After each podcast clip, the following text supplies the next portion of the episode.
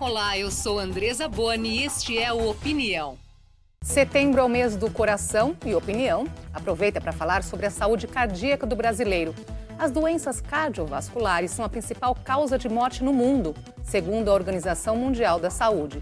Aqui no Brasil, os casos de infarto aumentaram 25% nos últimos seis anos.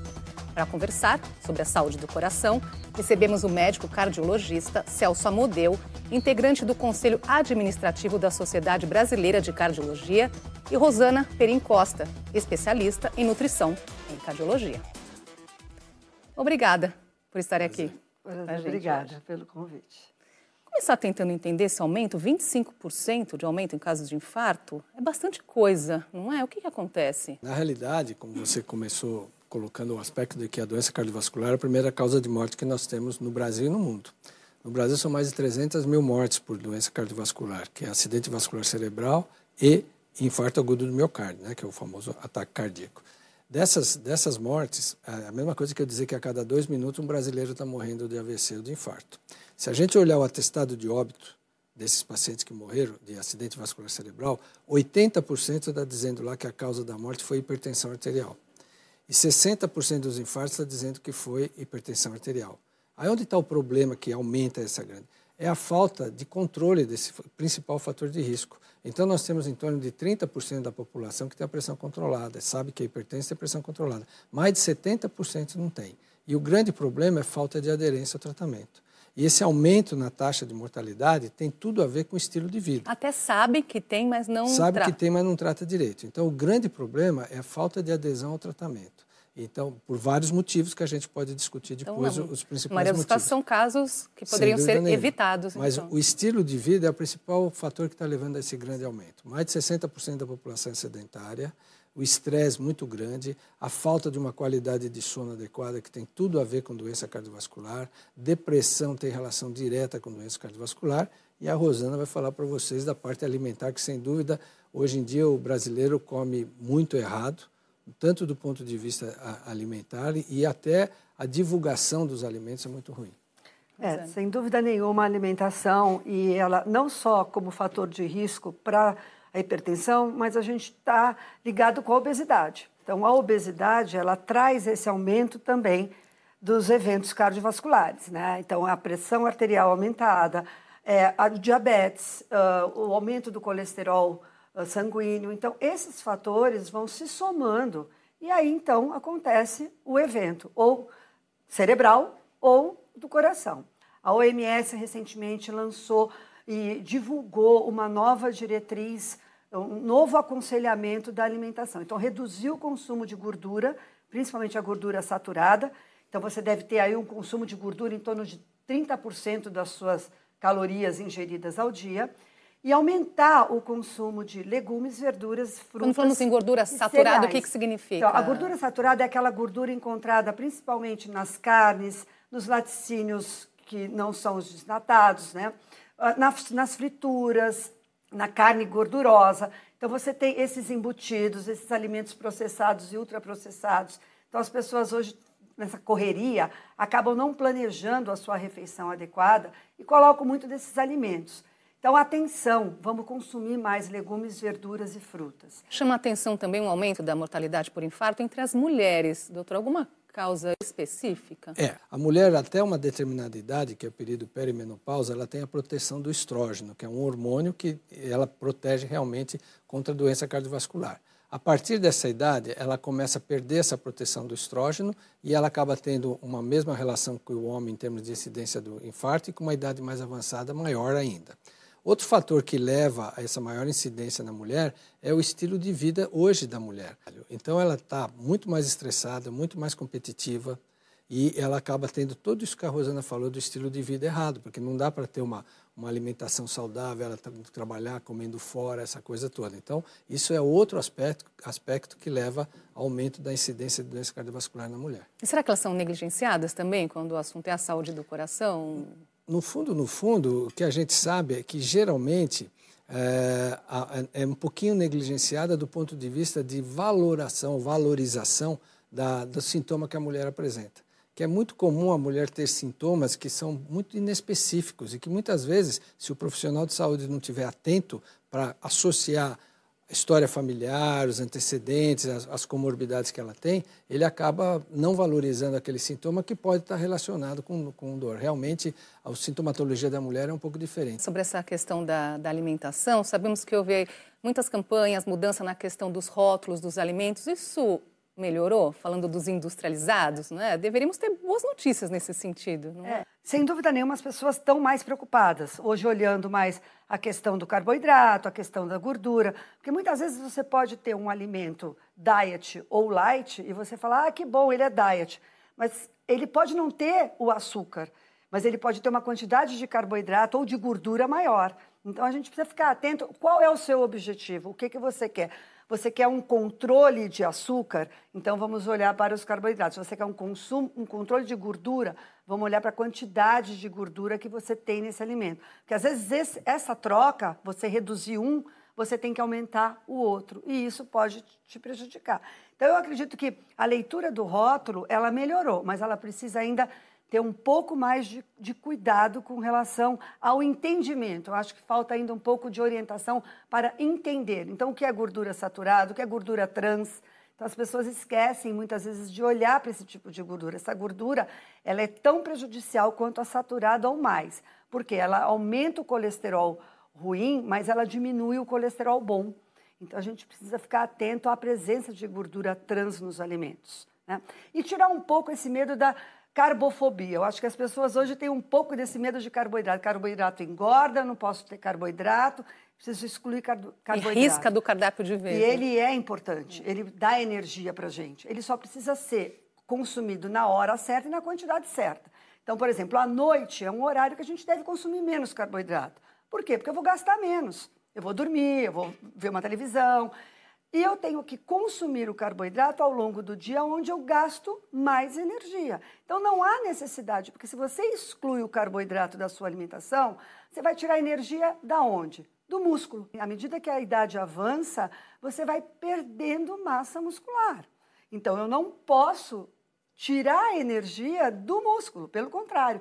Então atenção para o carboidrato, ele não é tão ruim assim. E, doutor Celso, a expectativa de vida também contribui para esse aumento das doenças cardiovasculares, Sem no dúvida. sentido de que estamos vivendo mais, então as pessoas apresentam mais problemas? Nós estamos vivendo mais, hoje a, a pirâmide é, de, populacional está mudando, né? a nossa base da pirâmide já está diminuindo e aumentando o pico da pirâmide. Então, nós temos as pessoas ficando mais velhas, consequentemente, eu sempre digo que o principal fator de risco para a doença cardiovascular é a idade. Quanto mais velhos, maior a chance da gente ter esses problemas. Né? Eu só queria acrescentar no que ela falou, em termos de rótulo, porque ainda a população não é educada para ler rótulo direito de alimentos. E, por exemplo, quando eu falei que da hipertensão, que é o principal fator, falta de controle, uma, uma das coisas é não tomar remédio. A outra coisa é não fazer as dietas adequadas. Então, o consumo de sal tem tudo a ver com hipertensão arterial. E nós comemos muito mais sal do que nós devíamos. E 75% desse sal vem justamente dos produtos industrializados e processados. Você pode usar as ervas, orégano, manjericão, sálvia, tomilho e páprica. Então, são uh, esses, esses temperos naturais que trazem propriedades nutricionais boas. Gengibre anti-inflamatório, você tem cúrcuma, que é anti-inflamatório.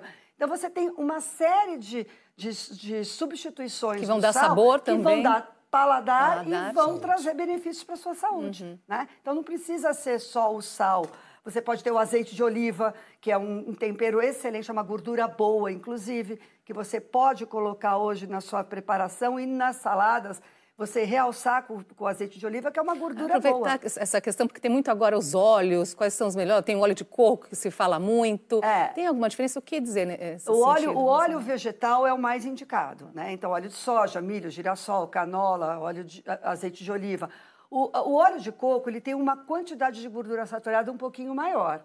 Então, aquelas pessoas que têm um colesterol aumentado devem tomar cuidado na questão da gordura do coco, tá? As pessoas que têm o colesterol normal, aí não tem problema, você pode variar.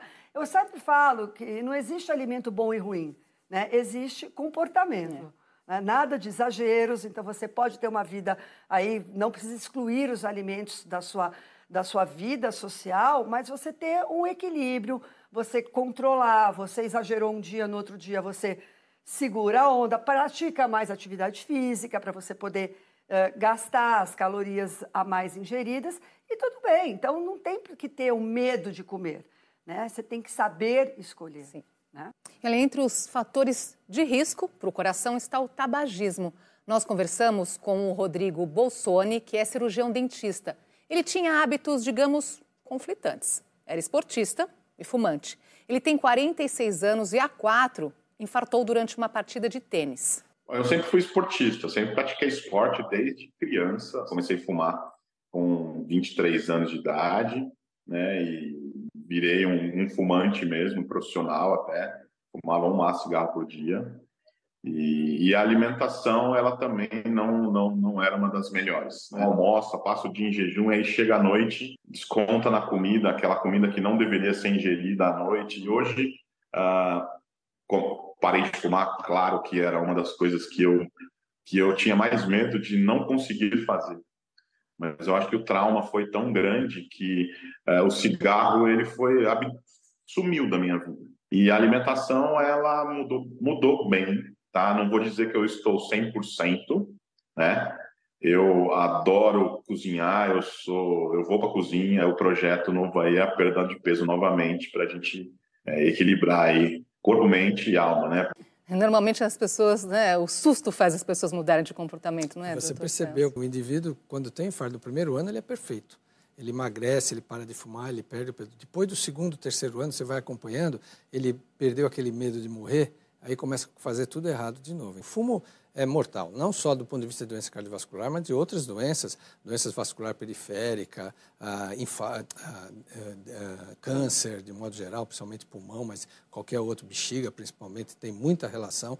Então, você ser hipertenso, você ser obeso e fumar é uma bomba relógio. E os jovens agora com esse cigarro eletrônico, não, não é? Tem muito mais nicotina do que, do que outra coisa. Então, o cigarro eletrônico é totalmente proibitivo. Não tenha dúvida que não, não deve. Esses arguilas, que isso também é uma quantidade de, de nicotina enorme, muito mais que um maço de cigarro. Agora, sobre essa questão, né, Rosana, a mudança de hábito que, que o Rodrigo estava contando, as pessoas que têm dificuldade, né? E muitas vezes um hábito que vem da, da infância é difícil depois mudar ao longo da vida. É, e principalmente nas pessoas mais velhas, né? Que já estão com aquele hábito já bem consistente. Mas eu, eu acho que hoje é a importância de você ter uma orientação individualizada. Então, não adianta querer seguir a do amigo, do vizinho, do primo.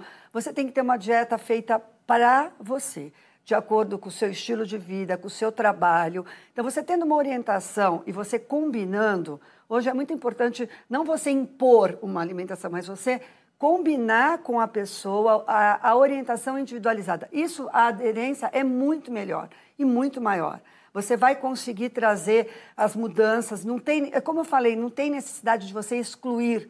Você tem que fazer um balanço. Você não, não precisa proibir mas você precisa. Ele mudou, você viu? Ele já falou, ah, eu tive uma troca. Acho que é muito importante a gente colocar a questão da noite. As pessoas consomem, ah, ficam o dia inteiro sem se alimentar, vem daquele dia mal nutrido, digamos assim, e aí a noite compensa. A noite é onde você vai ter menos gasto calórico.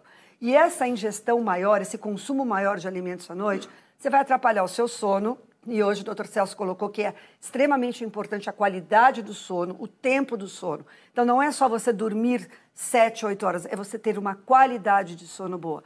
Você consumindo maior, maior quantidade à noite de alimentos mais gordurosos, de mais difícil digestão, você vai atrapalhar exatamente esse processo de digestão. Então aí vão vir aqueles sintomas gastrointestinais que vão atrapalhar a sua qualidade do sono. Então está tudo envolvido. É, então é importante você trazer esse. Você tem que consumir mais durante o dia e menos à noite. Né? À noite você tem uma refeição mais leve, com menos alimentos de difícil digestão, para você ter esse, essa sequência boa e a qualidade de vida. Está todo mundo interligado Sim. aí, né? No início do programa, vocês chamaram a atenção rapidamente sobre a questão do estresse, ansiedade, que também tem relação com as doenças cardiovasculares. Quero ouvir vocês mais sobre isso. O que mais que vale a pena chamar a atenção? É, na realidade, nós temos um, um sistema que nós chamamos o eixo neurohormonal. Então, nosso coração está ligado diretamente com emoções do cérebro. E quando a gente fala, por exemplo, de estresse, eu sempre digo o seguinte: quando você fala de estresse, você imagina aquela pessoa ansiosa, nervosa. Isso é um problema. Mas existe um estresse que a gente chama subliminar, que é pior ainda para desenvolver doença cardiovascular. O que, que eu digo isso? Vou te dar um exemplo. Aquele indivíduo que tem uma posição social boa, tem um salário bom numa empresa boa, com essa crise econômica que a gente tem, ele ainda consegue oferecer para a família uh, um carro, um estilo de vida bom, boas escolas para os filhos, tá? vida perfeita, entendeu? Férias, aquela coisa toda. Com essa ideia de crise econômica, que você começa a ter muita gente perder emprego, só de pensar que ele pode perder emprego, ele já já entra num estado de estresse e ansiedade tão grande que ele acaba descarregando no quê? Ele faz menos exercício, ele come tudo isso que ela falou de uma forma errada, porque isso diminui a ansiedade. Quanto mais eu distender o estômago, mais eu diminuo a ansiedade, e isso é um grande problema que a gente tem. Então, o estresse, ele ativa o sistema neuromoral, aumentando um, alguns hormônios que aceleram o trabalho cardíaco e põem em risco a, a, o sistema cardiovascular. Isso é uma coisa. A outra coisa é depressão. Hoje já bem demonstrado a relação de depressão com infarto agudo do miocárdio. As pessoas que tiveram infarto e são deprimidas, a evolução é pior do que as pessoas que tiveram infarto e não são deprimidas. Então, depressão é uma coisa que a gente precisa tomar muito cuidado e tratar. Existe uma coisa que a gente chama de depressão vital, que aí você encontra uma causa, você pode tratar ou às vezes nem precisa tratar dependendo do tempo da doença. Existem outros quadros de depressão que já é intuitivo na pessoa, ela já nasce com esse perfil e essa pessoa precisa ser tratada adequadamente. E tem tudo a ver, realmente, as nossas emoções com a alimentação. Então, eu como porque eu estou triste, ou eu como para comemorar? Quando, é, é, exatamente, porque a, a alimentação sempre está envolvida né, no social é. ou também na compulsão. Então, você vem com algum problema, ou uma frustração, ou uma decepção, é, vem sempre a, a, a ligação cérebro, né, que a gente chama emocional e alimentação. Alguns param de comer, outros comem compulsivamente. Então você precisa ver exatamente o caminho que a pessoa está seguindo. Ela pode caminhar para uma desnutrição ou ela pode caminhar por uma obesidade. E os transtornos também. Né? Você tem a bulimia, você tem a anorexia. Então tudo isso está envolvido com o eixo alimentação-cérebro. Né? Eu acho muito importante a gente lembrar também que para esses casos a atividade física pode vir ajudar. Porque na hora que você faz atividade física, você libera alguns hormônios que te dão aquela sensação de prazer e bem-estar. Então você tem liberação de endorfina, de serotonina, de, que vai te melhorar esse, eh, um pouco esse quadro uh, que você está, ou de depressão ou, ou, de ansiedade. Então a atividade física vem aí também não só para ajudar na perda ou na manutenção do peso, mas também na liberação do estresse. Então, você teve um dia estressado, você faz uma atividade física, você tem técnica, não precisa só fazer atividade física de, de impacto, ou de, não, você tem hoje de yoga, de essas atividades físicas relaxantes. E sempre né? deve vir acompanhada de avaliação? Depende do tipo de exercício que você vai fazer e depende da pessoa. Se é uma pessoa que está acostumada a fazer atividade física, e dependendo da faixa etária, é interessante que ela faça os seus controles periódicos como uma avaliação médica regular. Aquela pessoa que é sedentária, quer começar a praticar exercício, se ela vai começar a iniciar a caminhada e ela não tem sintoma cardiovascular nenhum, não tem dor, não tem palpitação, não tem nada, não há necessidade de fazer uma avaliação médica para caminhar. Isso é a nossa prática do dia a dia. Agora, se quiser fazer uma atividade mais intensa, é fundamental se fazer a avaliação médica. E fora isso, a partir de quanto um check-up do, do coração? Tudo depende de onde você nasceu, a família que você tem. Se você nasceu numa família que tem doença coronária, já numa idade precoce é importante que você faça isso. Eu sempre digo, o pessoal pergunta, quando começar a avaliar? Quando começa o risco cardiovascular? O risco começa na vida intrauterina. Existe, dependendo do perfil da mãe, da gestante, idade avançada, fumante, obesa, colesterol elevado, hipertensa, se não controla essas coisas e ela engravida, existe dentro do útero uma reprogramação intraútero dos fatores de risco. E essa criança, quando nasce, ela já tem alteração de infiltração gordurosa dentro da parede da aorta numa porcentagem maior do que uma criança que nasceu de uma mãe que não tinha esses problemas. Então, para esse tipo de criança, tem que ser já no pediatra ser acompanhado o risco cardiovascular. Você tem muita criança que tem colesterol elevado e nem sabe que tem. E isso acaba provocando as doenças. É, sobre essa questão da atividade física, o que dizer dessa suplementação ou que as pessoas tomam antes de treinar? Que dica dá nesse é, sentido? Então, a questão da suplementação, muitas vezes ela é feita de uma forma... Uh, irregular, sem orientação, e tem que tomar cuidado. Você pode ter é, um excesso do consumo de proteínas, você pode ter um, uma agressão maior na sua função renal.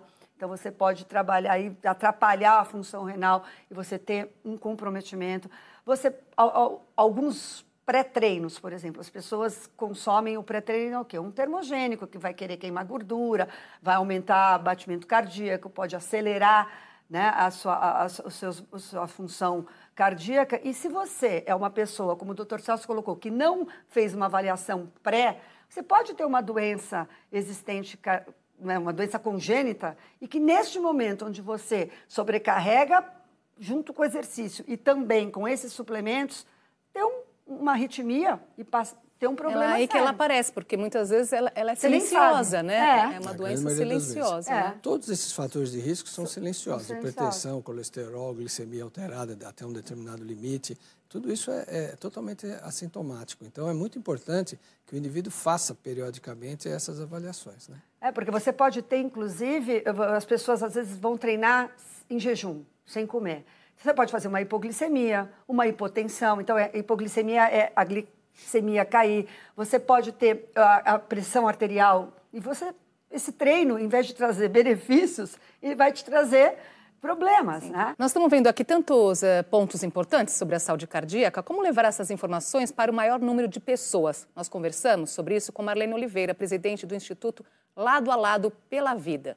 O nosso trabalho é conscientizar, levar essa informação para que as pessoas passem a se cuidar melhor, a mudar os seus hábitos de vida para que possa ter uma saúde mais saudável. E caso tenha uma doença crônica, como um colesterol alto ou uma hipertensão, a pessoa passe a controlar isso. E é importantíssimo que a adesão ao tratamento, assim que tenha um diagnóstico de qualquer uma dessas doenças, seja seguido à risca, porque o importante é o controle das doenças cardiovasculares. Informação salva vidas, não é? Sem dúvida nenhuma. Eu acho que o grande problema dessa alta mortalidade que nós temos é uma coisa, uma palavra simples chamada educação. Você educar o povo da forma que tem que se comportar, mas também edu educar os profissionais de saúde e educar o nosso sistema de saúde. Porque hoje em dia, você, o Brasil é um país muito heterogêneo. Então você, e não é o fato de você dizer, não, eu estou em São Paulo, o atendimento médico é excelente, mas em regiões mais, menos favorecidas nós temos uma desproporcionalidade. Mesmo na cidade de São Paulo, você pode estar lá no centro, na, na Espigão da Paulista, com grandes hospitais, e do lado você tem locais onde você tem uh, déficit no, no, problema da assistência médica. Então, é muito importante que esses sistemas de saúde, que os nossos políticos procurem melhorar o nosso SUS, que é uma grande coisa, mas que ainda necessita. Nós temos ilhas de excelência do SUS, mas ainda necessita uma melhor coisa em relação à população. E educar o povo do ponto de vista dele entender esses programas como você, o que você está fazendo hoje aqui, como o lado a lado falou, de, de conscientizar o povo. Eu sempre digo para o paciente, eu sou 20%, ele é 80%.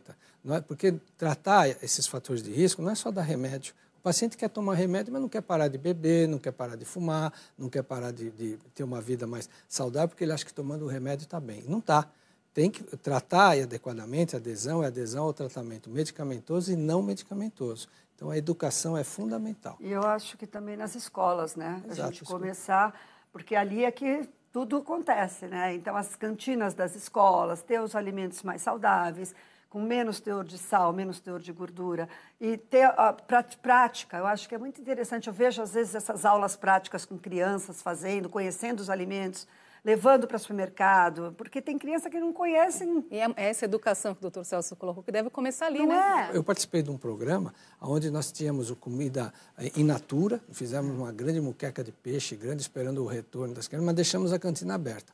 Assim que deu o sinal, a criançada foi para o recreio, eles olhavam aquela comida e fez uma fila enorme para comprar o sanduíche de hambúrguer, essas frituras e tudo mais. E o peixe estava lá. E eu perguntava para as crianças, mas vocês não comem peixe? Eu não, eu não como isso daí, eu quero comer. Quer dizer, a educação Já experimentou, não é? tem que comer em casa, tem Sim. que aprender a ter sabor dos alimentos é. em casa. Eu queria só assim um último alerta aqui que a gente tem visto muito a questão dos energéticos também que tem feito a estrago nos jovens. Só um alerta nesse sentido. É, sem dúvida nenhuma o energético ele é composto exatamente por substâncias que vão causar um estímulo. E esse estímulo vem o quê? Aumentar a frequência cardíaca, aumentar o batimento cardíaco para deixar a pessoa mais é, digamos assim, ligada, né, mais agitada.